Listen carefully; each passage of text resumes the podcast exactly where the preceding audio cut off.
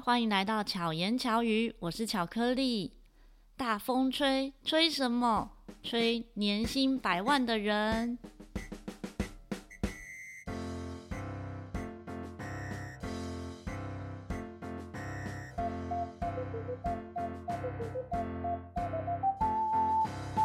今天呢，我来到了新竹。讲到新竹，大家会想到什么呢？可能会想到米粉，但是应该有更多人会想到工程师，是吗？还是只有我这么想？所以，我们今天要来邀请呢，是呃，算是资深工程师中环来分享他的专业，还有他的斜杠。Hello，中环。嗨，大家好。那么，你觉得一般人想到工程师会有什么样的印象？工程师木讷寡言，嗯，然后很。晚上加班到很晚，然后为了自己的专业，然后掏心掏肺这样子，大概是这样。是不是在说你自己？嗯，我还好，我还好。真的吗？我还是有在注意身体的。对，呵呵，因为我周遭真的蛮多工程师朋友的，可是后来我也发现说。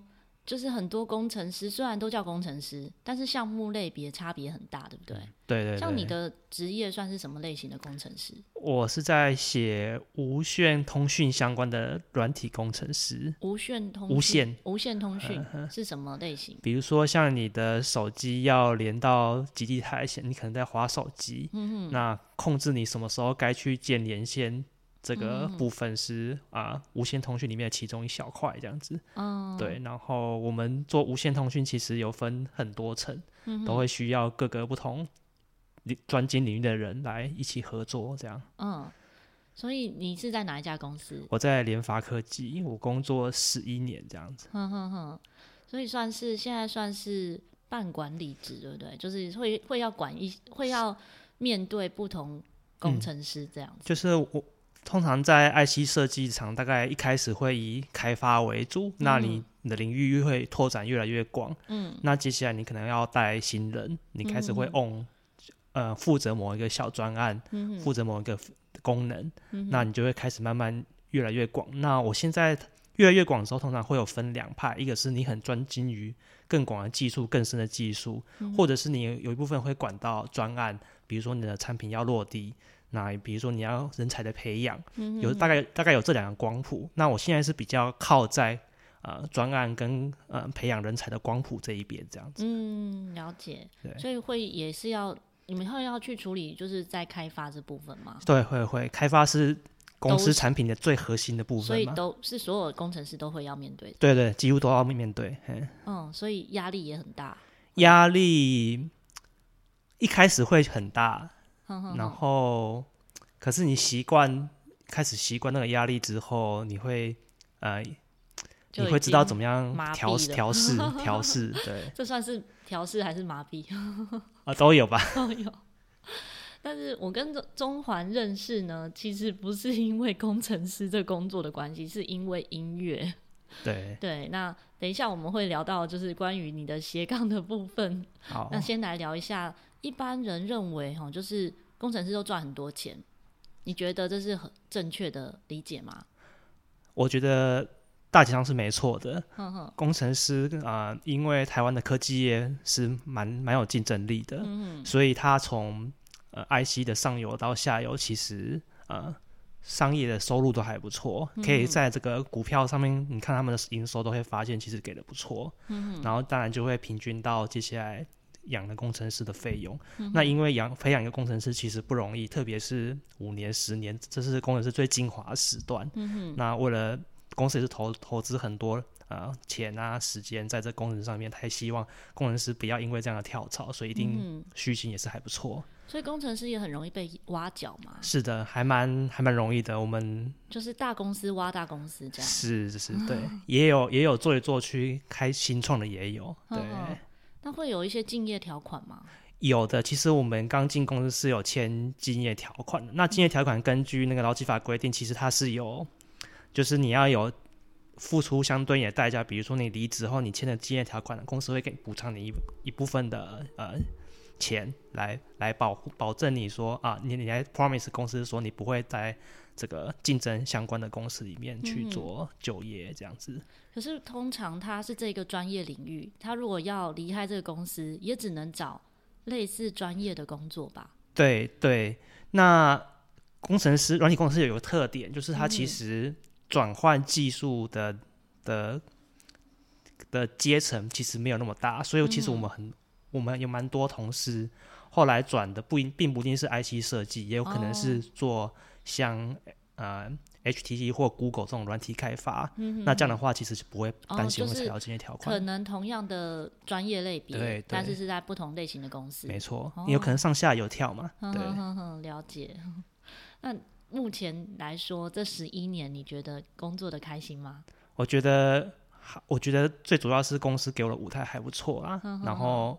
让让我觉得可以蛮获得蛮不错的成就感，嗯，然后觉得公司的长官也蛮就是对工程师都还算蛮尊重的，哦，所以这个环境我目前待起来是还不错，嗯哼，所以会觉得不会说好像付出的劳力跟那个不平衡就对了，嗯，并不会，并不会，而且我觉得你算是有去注意自己的生活的人，就是比较如果你觉得好像要失衡了，你就会稍微调整步调。对，其实这个也是觉得在想要走这个工程师职涯，可能都要去特别注意这一块。对啊，如果说就是周遭有，比如说比较年轻的朋友们，对工程师的工作是向往的，比如说他可能也许不一定是，我觉得有有分两种类型诶。我周遭有一些朋友是对于写程式是很有成就感，你应该是属于这一类，对不对？嗯嗯嗯，就是 你可以写出怎么样的程式，你就觉得很很开心。嗯，我还记得有一次我们音乐会之前，我要。啊，就是插播一下，就是中中环刚刚说我们认识的是因为音乐嘛，所以我们之前呢的钢琴伴奏呢，就是请中环帮我们伴奏。那有一次我们在就是彩排的时候，然后在我们的音乐教室，然后那边有一个大黑板、八白板，他们竟然在白板上面开始写程式，对我来讲完全就是无字天书，不知道在写什么，然后开始在就看起来像是数学的解谜 哦。可是我完全看不懂是那是什么东西，对，那我，我都快忘了有这件事。对对对，可是那时候对你来讲，就是做这些研究是很有趣的吗？哦、是乐趣吗？像玩桌游一样这样？对对，其实工程为什么工程师很爱玩桌游？其实我觉得他们有一些共同性。嗯，对，好，我也是爱玩桌游，但我没有这个共同性。好，那像刚刚讲说，另外一个类型呢，可能就是比较像是，就是可能觉得工程师就可以赚很多钱，所以也许有一些人他不一定对这工作是热爱，但是觉得他至少可以赚到钱，是不是？这样就是这类的人，我都会提醒他会赚很辛苦，嗯，因为如果不喜欢写程式，觉得写程式一个很像苦行僧的话，嗯哼，可能不会走得很远，嗯，对，因为他。可能很短暂，可能很短暂，他会受不了的。所以其实不管任何工作，应该都还是要从中找到热情。对对，不管是工程师还是你正在担任的职务上面哦，都要去找到那一份热情。对。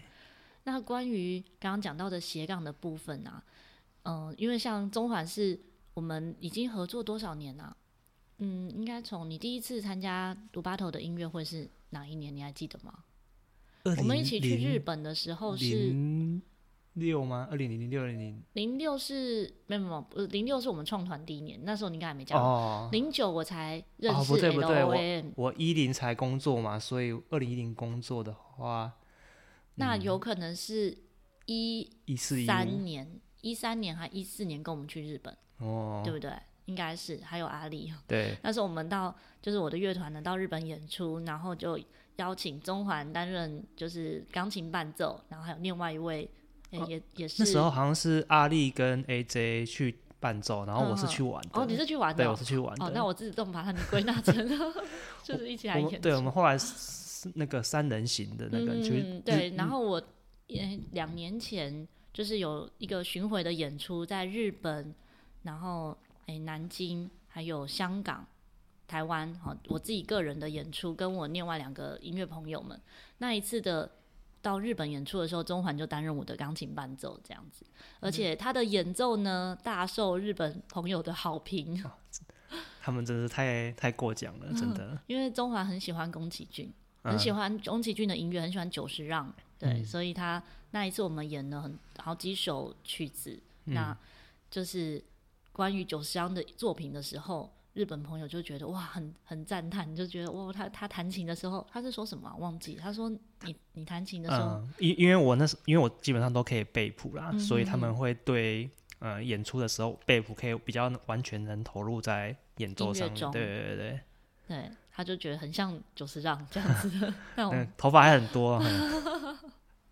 对，所以就觉得很很有趣。可是你是怎么取得平衡的呢？嗯，我想一下哦。嗯，你会是固定练琴吗？还是说会是比如演出前？因为演出前一定都是最积极在练习的。通常我们自己没事也不会一定练很多大曲子。那你那时候演出前的时候，然后如果工作也忙碌，你是怎么样练习的？我我觉得每天就是要回到家要坚持抽出半小时左右，嗯、对手指做一些基本的功的练习。嗯、然后曲子的话，就是因为你会，因为我以前在学校的时候，偶尔会去当呃去餐厅服那去那边演奏，嗯、所以其实已经很习惯。比如说半小时或一小时演奏，嗯、那一阵子我背谱背很凶的时候，其实我是可以随便到个地方，然后就直接弹半小时都不重复的曲子。嗯、哼哼那你就可以想象说，呃，比如说你回到家，你就可以试着自己自己在假装自己好像办了一个小戏，因为虽然没有人在听你在听你弹，但你就可以假装从第一首弹到最后一首。那你常常这样弹，养、嗯、成一个习惯的话，其实不会造成什么负担的。对，嗯，所以应该说对你来讲，练习它不是一个。辛苦的事情，反而可能对你来讲是放松的。嗯、而且练习本身也会一种期待，你你可以看到你的进步。比如说，你一开始可能卡卡的，嗯、但是你在练的过程当中，哎、嗯欸，你越来越熟悉，你可以背，然后你的手可以很自然的跳跳来跳去。嗯这个这个成就感也是练琴过程当中会带来的。对。嗯，然后我还知道中环去年有买了一台琴放在公司，对不对？哦，对对，因为我们那时候刚好。办公室要换到一个地方，嗯、然后那边有一个很我公司 assign 我是那一层楼的楼主，我可以规划那个大茶水间要放什么东西，然后我就我就放了一些我喜欢的元素进去。然后一开始我还找主管说，能不能要不要大家来出一点钱，我们来买一个公用的钢琴，因为现在联发科是没有钢琴可以弹的。正常公司都没有吧？或者联发科，正常公司应该都哎，大家如果你公司是有钢琴的，可以。可以那个留言跟我说，有一些有一些大公司、外商公司，它其实是办公室有一些很很 fancy 的公社，比如说像什么饮料柜啦，或是健身房，这个我知道会有，对但是钢琴很少吧？钢琴是比较少，对。嗯、其实我们也是放电钢琴啊，就是它占的空间不是很大，然后也不会吵别人，因为你可以戴耳机弹。对。那如果有需要就是交流的话，也可以。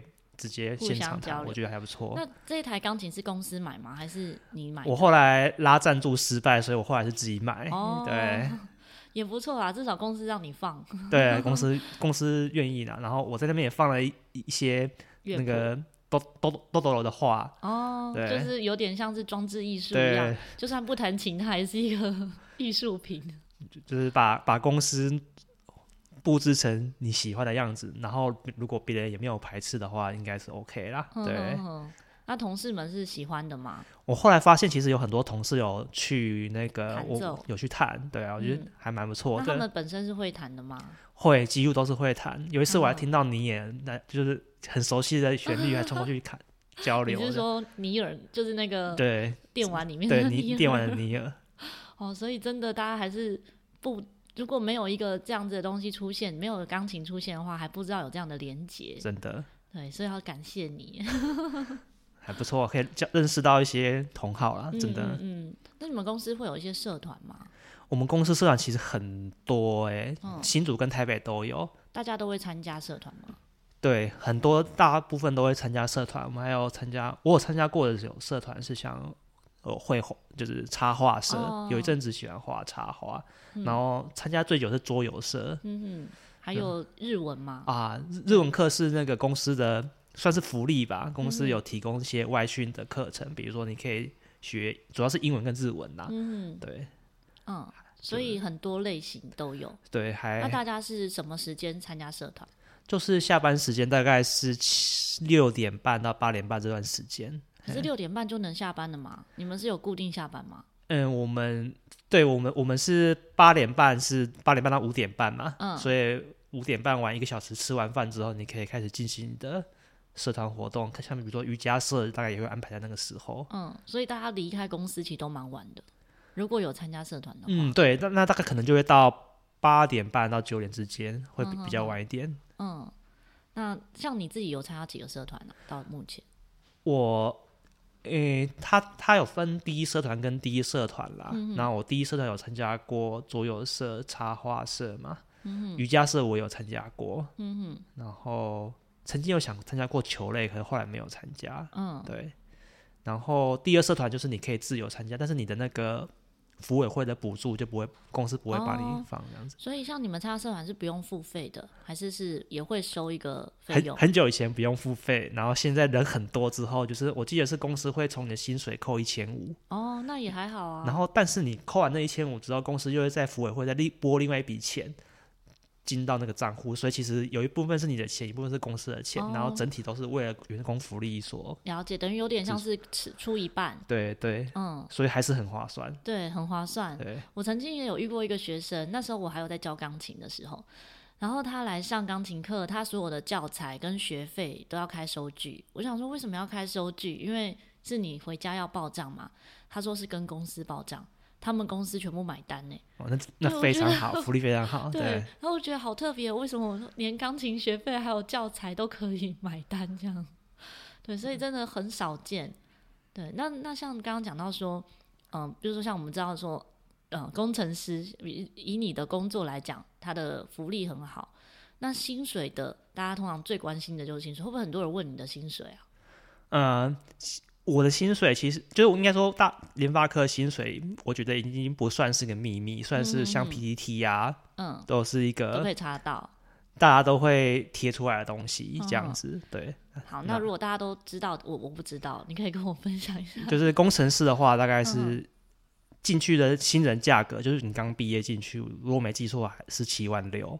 那大概你如果你做到，就是你职等如果做到资深，嗯。技术副理的话，大概你会从大概从七万六大概到十五万之间徘徊。嗯、那它是一个 range，它还是会根据你的考绩吧，嗯、会去做一些调整，这样子。嗯、固定的月薪呐。嗯。嗯，那所以它是大概多久的时间会到会会调薪？是每年调吗？它是它调薪有两个时间点，一个是每年固定在呃二月的时候会调一次。嗯哼。然后如果你有升等，比如说你从资工程师到资深工程师，嗯，那再升上去，他也会再帮你调一次。那那次调的就会比较多，嗯哼哼。那他就是他他原则上是希望那个职等的的那个薪水的分布是在某个区间，嗯，那另外职等的某在某个区间，大概是这样设计看你的职等就对了。对对对。那会做越久就职等就会升得多，还是说也会有人就是做很久但都还在同样的职等上？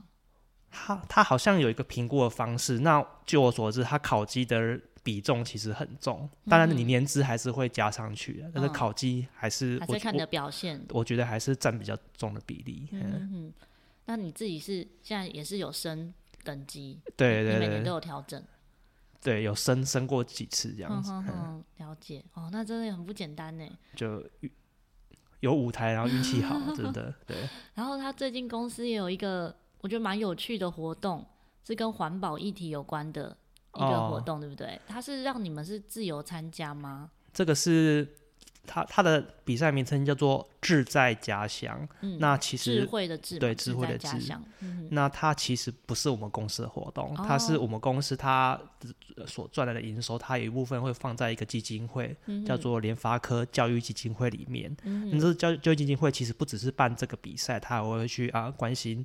呃，国中小学、高中的科展啊，对，它其实是它其实 range 很广，嗯，那这是其中一个其中一个项目。嗯，那这个比赛它是希望可以啊，它其实全国性的，嗯，希望可以请大家啊，找大家来透过社会的创新、数位创新方式，然后改进观察这个地区家里的问题，试着用科技方式来改善。嗯，那他今年是第四届嘛，嗯，那听说投稿的好像有。好像有四百五十几几个几个投稿，所以大家都很多想法，而且来自全台湾各地，嗯、而且是好像第一届是有台风金马都有投，哦、很特别。然后大概会选，他会选出一个入围，那入围的话，嗯、你就有机会。那他会给你一些补助，给你一些教育的机会，嗯、让你可以试着实践你的想法。嗯、然后你会觉得这个过程很像一个小创业的过程，嗯、因为这个东西是你自己提的，对然后你自己的 idea，那你要自己去落地，你要试着去说服啊评审，觉得说这个东西呃很有未来的价值性，这样子。嗯、那你们那时候你们的队伍是入多少强？前多少强？嗯，他你入围他是不会让你知道你是第几名的，哦、他他他会他也是他就会强调他是按照笔画排的，然后他会入围二十个。嗯、那因为我们公司他就是要避免有一种瓜田李下自肥的那种，嗯、可能要怕这种舆论嘛，所以他就是有规定说，如果你报名的时候你可以注明你是联发科企业相关的职员的话，他就算就算你入围了，他也不会占用他原本的二十。二十入围的二十个名额这样子，就是你们不是不占名额的？对，我们是不占名额的。那很厉害，四百五十个队伍，然后你到前二十，我也很意外。对，你们的那个主题是什么？我们的主题啊、呃，我发我们这边发想的主题是说跟资源回收比较有大关系。那我们是观察到说，其实因为我们我是住在一个竹北的社区嘛，那我们有一个。资源回收室应该大部分社区都有资源回收的室，它可能会有一桶一桶的。对。那其实你会发现，其实不是每个人都可以把正确的垃圾丢在这个位置，特别是塑胶类，因为塑胶类它其实很定义很模糊，它有硬的、软的，然后可以拆的。嗯。复合式的垃圾其实很多都没有分好，那你就会看到那个的清洁的那个公司的人，他就会。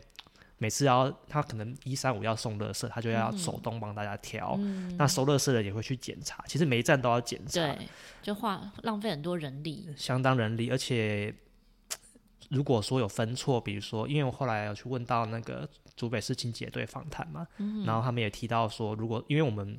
竹北没有那个焚化厂，其实我们是要送到新竹市的南寮那边有一个垃圾焚化厂嘛。嗯、那他们有去看说有没有分类错误，那如果分类错误很多的话，其实他们是会拒收，也会罚款的。嗯、其实其实垃圾分类也是，就是是一个是一个全球性比较大的议题，它比较不太像是地方的某个小问题。对，没错，对对对，都环环相扣。可是我觉得要不要落实，真的也是环环相扣。像我印象很深刻，是我们国中的时候，我们班的垃圾分类是得名的。哦。可是呢，每次分类完啊，到垃圾场，学校是没有做分类的。啊。那个时候啦，因为那时候还很久以前嘛，嗯、所以即使我们分类都做得很好，就最后是丢在一起的，就很很没有意义，就是会变得很表面，就是表面上大家都一起很遵守，嗯、可是最后面某某些环节，可能最后还是。等于没做，嗯、就是对地球的只是心意而已，这样。但当然，当时的这些垃圾分类也会影响到我们的日常生活、日常生活的习惯，所以也也是有某个程度是很有好处啦。嗯，现在其实这个问题是更严重，因为其实现在大家每天、嗯、平均每个人每天每年所产生的垃圾量啊，非常大，是一直。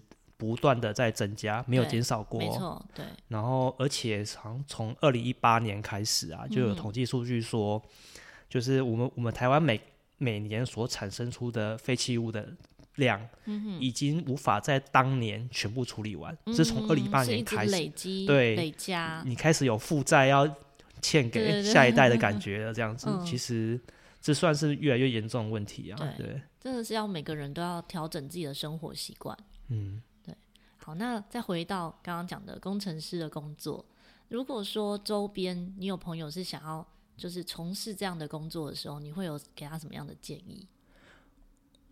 嗯、呃，他如果想要从事这样工作的话，我其实第一个是先确定他对这个有兴趣嘛，然后如果说他刚好跟我这边很 match 的话，其实我很我很乐意帮我的朋友或者是。任何人去投履历，嗯、然后我会试着从履历找出他的亮点，帮他 highlight 这样子。嗯、你知道，你知道有一个一零四一零四人力银行，是是，然后里面是有 giver，giver，对，哦，的工作，因为我自己就是一零四人力银行里面的部分的是志工，它其实里面也是有一个职业，我应该下次访谈一零四人力银行，嗯、它里面就是。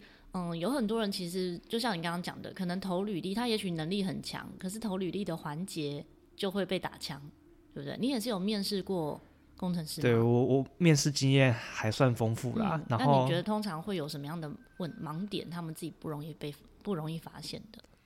我觉得，我觉得，其实我们以以我们面试官的角度来讲，其实我们从来没有想要考倒一个人。嗯嗯嗯。但是，一面试的人有时候会很紧张，说他绝对不能被考倒。其实这都都不都不是我们重点。对。其实我们面试花了一两个小时，其实我们重点就是想知道那个人的亮点在哪里，他的特质是什么。嗯。那同时，履历也是一样，你要怎么样在一两页的篇幅里面展现出你最大的强势？嗯。所以我有一些朋友。就是学弟学妹帮他们投的时候，我会先帮他们说，嗯，我觉得这一段可能不用写，哦、那可能你再问一下他哪，稍微聊一下，然后再讲说，我觉得可能这地方强调一下这个部分就好了。嗯，对，就会知道说公司其实比较想知道你某个部分这样子。对，没错。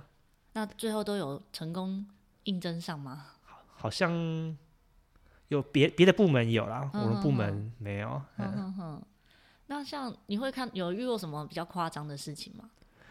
我遇过比较夸张的面试，是我我我我去当当场面试他，嗯，然后他就讲一讲，就是因为他他履历写是写说他做的是 A，对，然后他在他 A 方法，然后他在介绍他的东西，他说他是用 B 方法，嗯，然后我就回头问他说，哎，不对啊，我记得你履历不是写 B 是写 A，然后他才认到说、嗯、啊，对，是 A，我怎么会讲 B 呢？他是太紧张吗？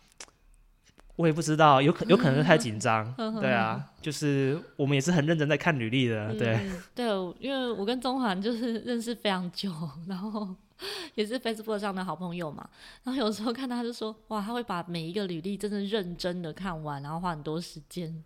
但是你有遇过写的很乱七八糟的？对，我也是有遇过很可怕的履历，嗯、对啊，像什么样子很可怕？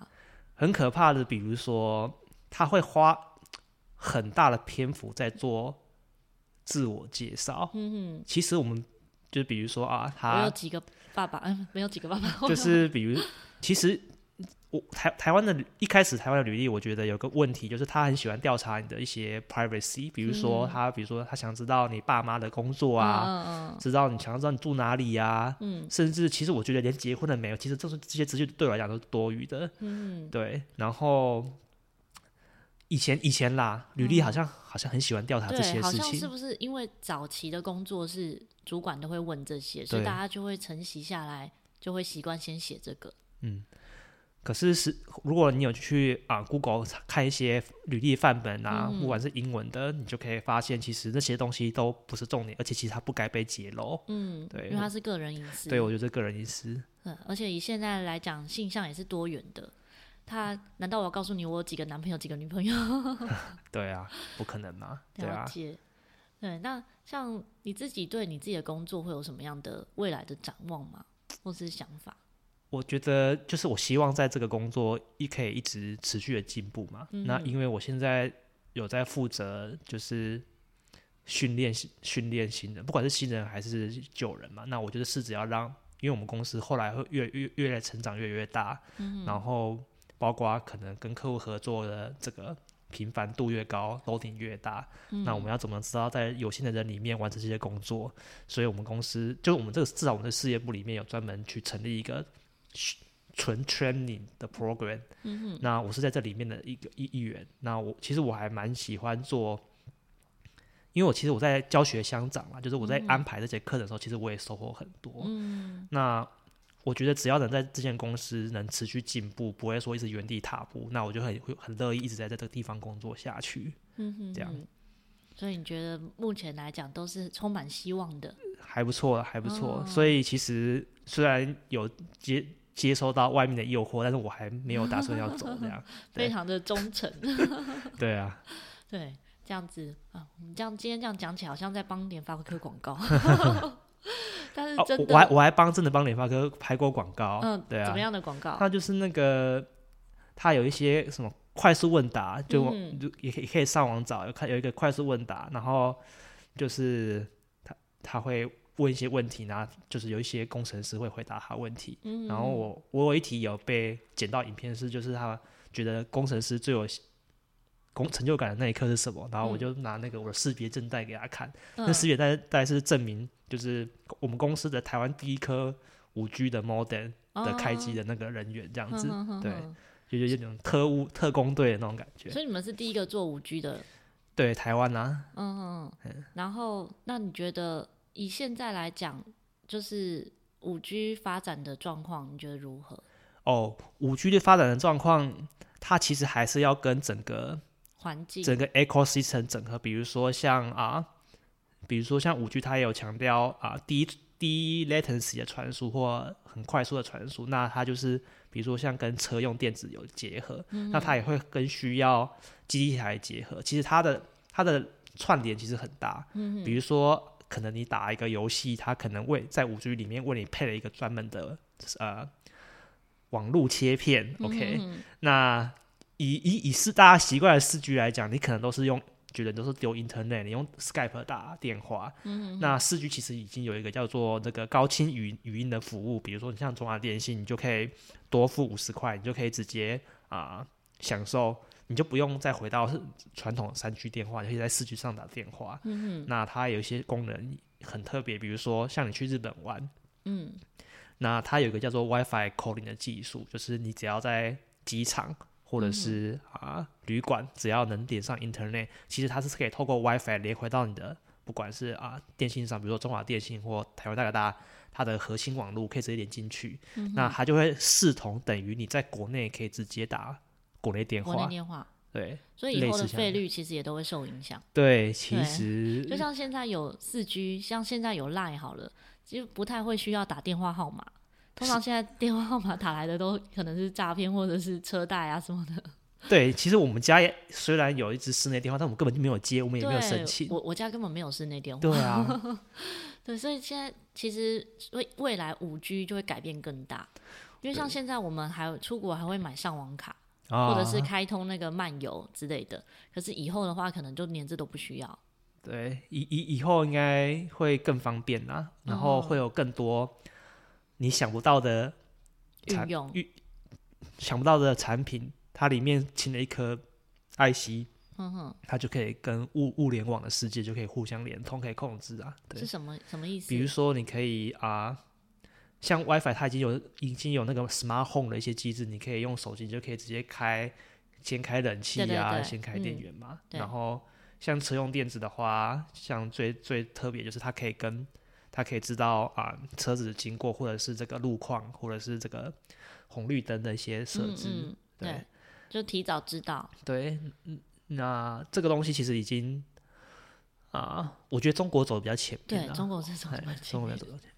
然后我记得，我记得好像竹北好像也有一个是有一个自动驾驶的车在做实验，但是是固定路线啦。嗯、其实这技术。还在还在 ongoing，对，嗯、所以有点像是说，有点像是我十年前，我那时候是用那个智障型手机，就是你、嗯、你你根本从来没有想过你会用手机去开一个 browser 上网，嗯、那时候，对，然后就就换了智慧型手机之后，你会觉得这一切都很自然，可是，在你还没有过去之前，你会。想象不到它的存在，嗯、没办法想象。对，现在不要说别的，我觉得五年前就很难想象现在的东西了。真的，对，就是如果一般人的话，当然你是做开发的人，你当然知道说可能未来会有怎么样的展望。可是如果是一般的消费者，他没有去关注的话，加五五年前的我们，可能很难想象现在五年后会是怎么样子。那我觉得其实这个是速度是越来越快，转变也越来越大。嗯、对，所以真的很有趣。好，那我们就最后。嗯，谢谢中环跟我们分享这么多。那如果大家呢想要了解就是相关的讯息的话，可以怎么样去找这些资讯呢？你是我们公司的资讯吗？或者是说他想要当工程师的话？哦，好，如果是我们公司的资讯的话，你可以打这个我们公司的英文名字叫 Media Tech，Media 就是媒体的那个 Media，Tech、嗯、就是 T E K 科技的那个 Tech。嗯，那你打 Media Tech Job，你就可以看到它的官网，你就可以去搜。呃，search 看你的专长有没有职缺，那其实它很广。嗯哼。那如果你是想要找啊、呃、IC 设计以外的话，我觉得，我觉得像这个我记得一零四它也是可以直接摄取到蛮多不错的职缺，嗯哼哼，觉得我像我们公司也会把一些职缺都贴在一零四，嗯，然后啊、呃，最主要还是要看那个，其实你就算你还没有要找工作，你还是可以看一下，就是了解了解一下他们他们的这个需求是什么，嗯哼哼，那你也可以稍微准备一下，嗯、对啊。那你最后有没有什么想跟大家分享的？嗯、呃，如就是希望大家。就是 career 可以工工作可以顺利，可以愉快。那我觉得就是身心平衡也是蛮重要的，对。像我还蛮幸运，就是自己小时候爸妈有培养我音乐兴趣，嗯，让我现在还有机会可以跟鲁巴头合作啊，嗯，就是还可以跟室内乐这样子。就是想想以后，就是其实眼光看远一点，就是你除了工作以外，嗯，你可以想想看还有对对对。甚至说，你比如哪一天退休了，嗯，你你想要过什么样的生活，你也可以去那边布局，提早准备，提早准备一下，对，真的非常重要。因为生活不是只有赚钱，如果真的你只剩下钱，那等于对啊，什么都没有。因为如果你用不到钱的时候，就是什么都没有。对，好，谢谢中华跟我们分享。那希望巧言巧语的巧遇达人可以帮助你巧妙克服生活中的压力。我们下次见，拜拜。拜拜。